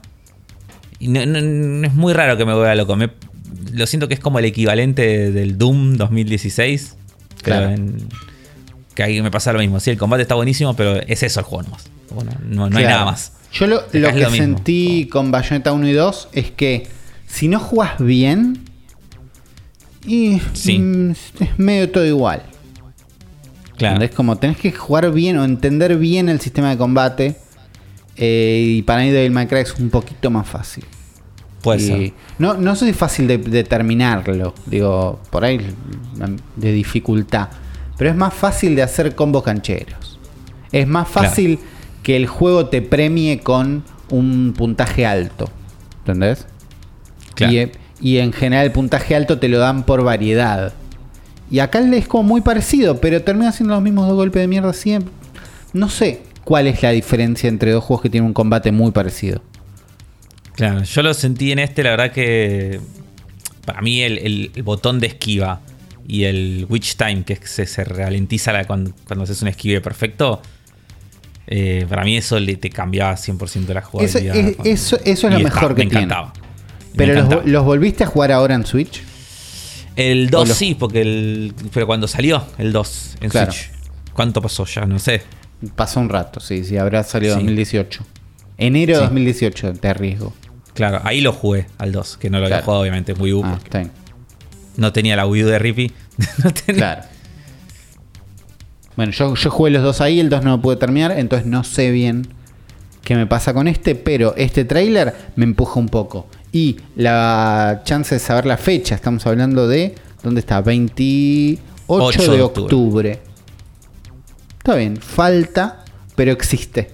¿Entendés? Como la este fecha que existe y es este año. Así que depende de qué esté pasando. Yo creo que no hay dudas de que lo vamos a estar jugando. Lo que tal vez no toque jamás en la vida, y me parece que estoy bien, no sé a vos qué te pasa, es la Sega Genesis Mini 2. ¿Qué es una Sega Genesis Mini 2? Ya hay una Sega Genesis Mini, es de esta tanda de consolas mini que son más chiquitas y traen un emulador adentro. Eh, pero hacía falta una versión 2 con 50 títulos. ¿Qué sabemos de esto? Y es eh, esta nueva versión eh, tiene más de 50 juegos y eh, incluye tanto juegos de Sega Genesis como o de Mega Drive, como le quieran decir, como juegos de Sega CD. Ok. Y entonces tenemos juegos como Sonic CD. Está bien. El, Shining Force 3, que, era exclusivo de. No, este no, este es el Shining Force CD que no sé qué, creo que es una versión de Johnny Force 1 con música, no sé qué será Johnny Force, sí. Pero no es el 3, el 3 es de Saturn, me estoy confundiendo. Eh, bueno, y después vemos juegos como el Outrun, el Afterburner 2, Ninja Warriors, Virtual Racing, los dos Vectorman, Sonic 3D Blast, Splatterhouse 2, eh, Alien Soldier y los hermanos Bonanza. Yo me acuerdo de ese juego. Los hermanos Bonanza. Que nadie afro se acuerda de ese juego. Eh, yo lo jugué. yo lo jugué. Eh, Fantasy Zone, bueno, y juegos más. Esto eh, ya está habilitado para el pre-order con un precio de 103 dólares con 80 más envío. Así que si tienen 100 dólares para gastar en esto, ya saben, si son muy fan de Segan, Piénsenlo. Me parece que una consola de estas mini, dos, ya, pierde la gracia. La segunda versión de una de estas, en un momento en el que el hype de esto ya se fue, ¿entendés? Como en un momento donde salieron las Nintendo Classic y no sé qué, y ponerle ahí pegados, sacabas una, bueno, pasó un rato, ya no estamos para esto, ya sacaste una. La dos tiene que ser superadora. ¿Entendés? Y acá no veo dos. ¿Entendés? ¿Qué, tendría que ser una 2? Tendría que ser la Sega Master Super y ser más linda y tener todas las consolas de Sega juntas. Tendría que tener también juegos de Dreamcast y ser un... No sé qué le tiene que pasar, pero le tiene que pasar algo que a esta no le está... Tiene que ser portátil. Tiene que ser un Game Gear, pero... Uli, sacaron un Game Gear con cuatro juegos que era un llavero. No. Una, tiene que ser un Steam Deck de Sega, no sé, ¿entendés? Falta algo en este anuncio que, le mueva la aguja a alguien. Sale un día antes que Bayonetta. ¿No? ¿O dos? Es mala fecha. Mala fecha. Eh, no sé, que siguen intentando. Me da más ganas de jugar Kirby Dream Buffet que tener una Sega Master Mini. ¿Qué es Kirby Dream Buffet? Kirby Dream Buffet es un un juego de Kirby que tiene toda la pinta de free to play. No sé Sí, si eso lo re- explicaron. Para mí, no dijeron. Sí dijeron que es un juego de eShop. Es un juego descargable. Pero sí, tiene pinta de free to play. Es re un free to play.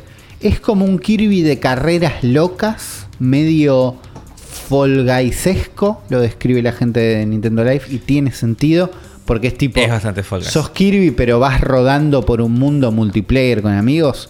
Me parece más diver- ya tenemos Kirby free to play en Switch. Tenemos Sí, el- un montón. Hay, eh, este, hay varios. Está el que es tipo Monster Hunter 2D. Sí. Eh, Monster Hunter y- 2D. Pero sí que es eh, Sí. pelear jefes de Kirby, creo, Sí, y, y ir crafteando cosas, sí. con amigos. Eh, y Y hay, es- uno más, me parece, ¿o no? Sí, hay uno más. ¿Por qué no lo podemos Eh, recordar? Porque no existe. Uno de pelea, ¿no es el de pelea? Que es tipo el Smash. No, estamos hablando del mismo, me parece. No, no, no, no. Hay uno que es tipo Smash, que es de pelea, pero en pelea entre, entre sí, entre jugadores, tipo PvP. Vamos a googlearlo. Kirby Nintendo Switch Games. Seguro, es, es- o sea, son, esos son dos. No sé, ese no sé si es gratis, pero ese está. Es uno que es uno de pelea tipo Smash. Pero de Kirby. Ah, Solo pero que- Kirby. o sea, es PvP. Claro, sí, sí.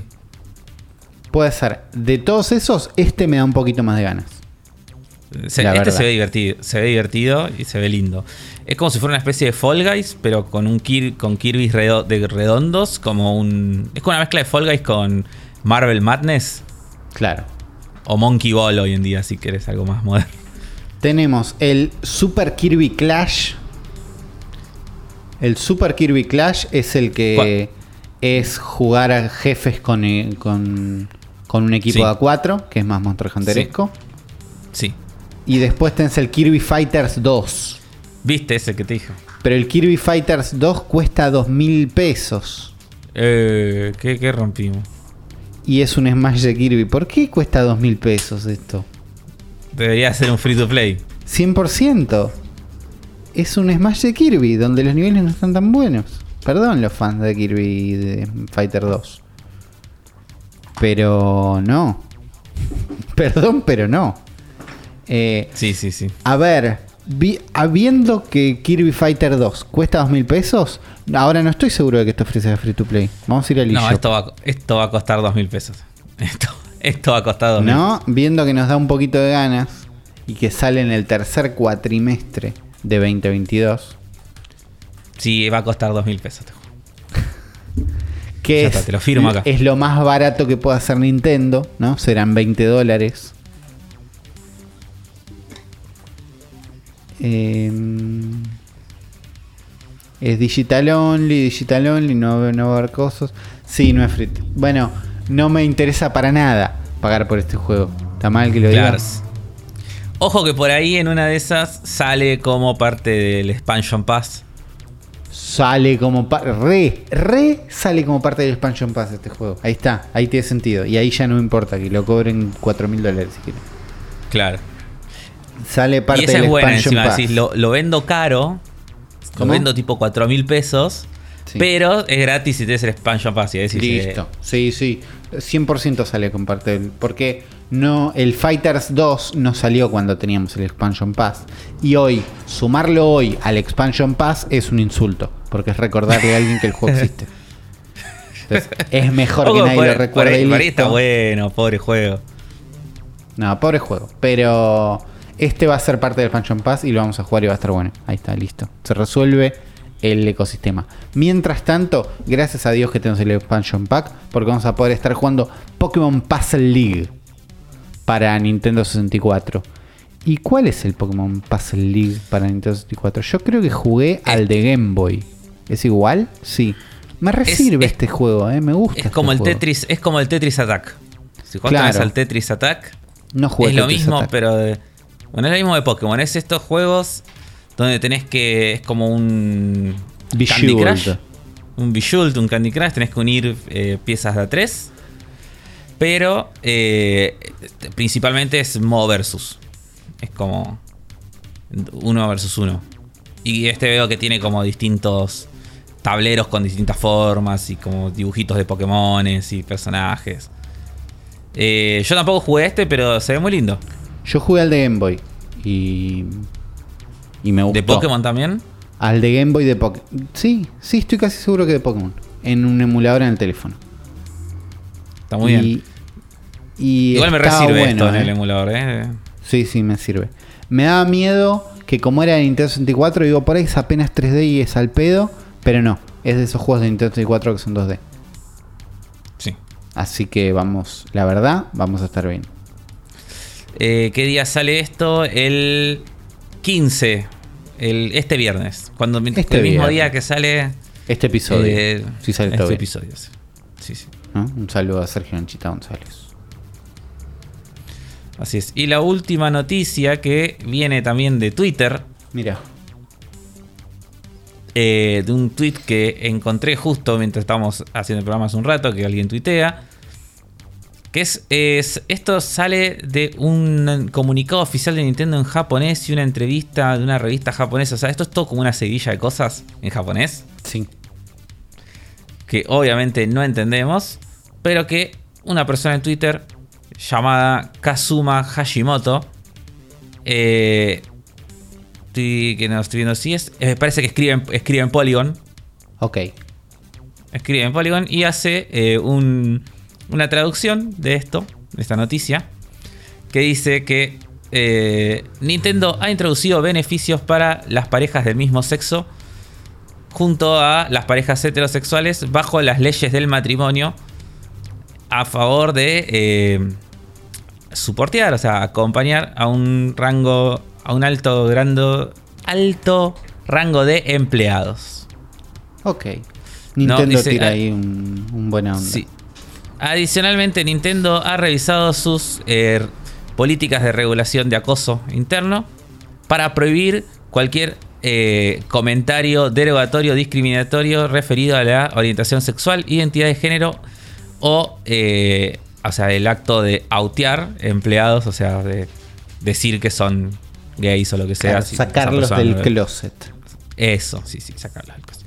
Dice, y dice, esta es una de las, eh, agrega tipo Kazuma, Hashimoto dice, esta es una de las ah, adiciones más significantes en su opinión de para proteger a los derechos LGBT+, eh, que no existen en los lugares de trabajo por ley en Japón, ¿no?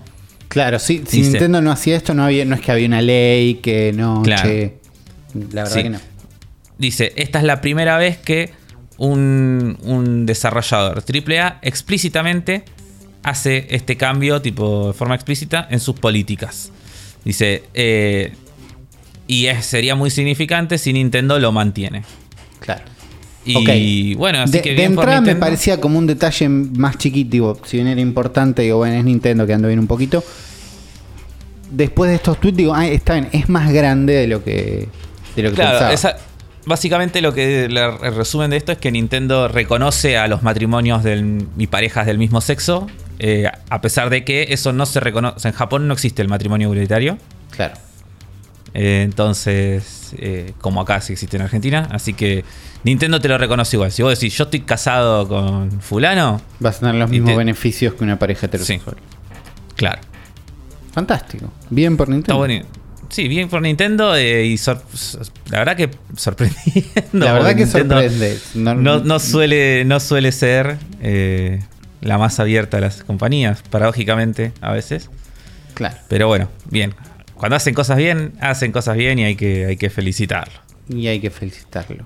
Así que gracias Nintendo por todas las noticias y las cosas que nos has dado.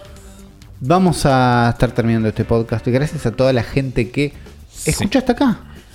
Mínimo. ¿Entendés? Escuchó un podcast entero de nosotros diciendo juego de Monster Hunter todos los días. Gracias, gracias por estar ahí. Gracias también por estar del otro lado de este eh, archivo de audio a Sergio editando este podcast. Gracias Afro por hacer este podcast conmigo. ¿Cómo la pasaste Afro? ¿A quién se lo querés dedicar? Se lo quiero dedicar a todas las personas que, mientras escuchaban este programa, descubrieron que existe Kirby Fighters 2, fueron a buscar un tráiler y dijeron, Ah, yo- yo- a mí me gustaría que salga en el Expansion Pass. Ok. Ok. Tienen que estar. En algún lugar están esas personas. Y, este y que digan, programa. yo, ju- yo jugaría, que comenten y digan, yo jugaría Kirby Fighter 2. Así, Me encanta eso. que aún en tu imaginación no hay alguien que diga yo me lo compraría. No, no, es que eso, yo, yo- ya sé que no. Ya sé que no. Aún eso no lo va a decir nadie. Eso no, existe, pero- pero... las ganas de jugarlo sí y me parecen súper válidas. Así que este programa es para todos ustedes. También gracias a todos los que se acercan a la versión audiovisual de este podcast en la versión de YouTube. Y dejan un comentario, un cafecito, un Patreon, un mercado pago. Tienen todos los links en la descripción. Gracias por bancarnos. Afro, ¿dónde te puede encontrar la gente si te quiere buscar? Me pueden encontrar en arroba afrotw en Twitter y arroba afroigm en Instagram. Bien, a mí me pueden encontrar como Ulises FTW en Twitter o en Instagram. Nos vemos la semana que viene, ¿te parece? Con Sí, un sí. nuevo episodio, te lo dejo a vos, de Dale. El cerebro de la bestia.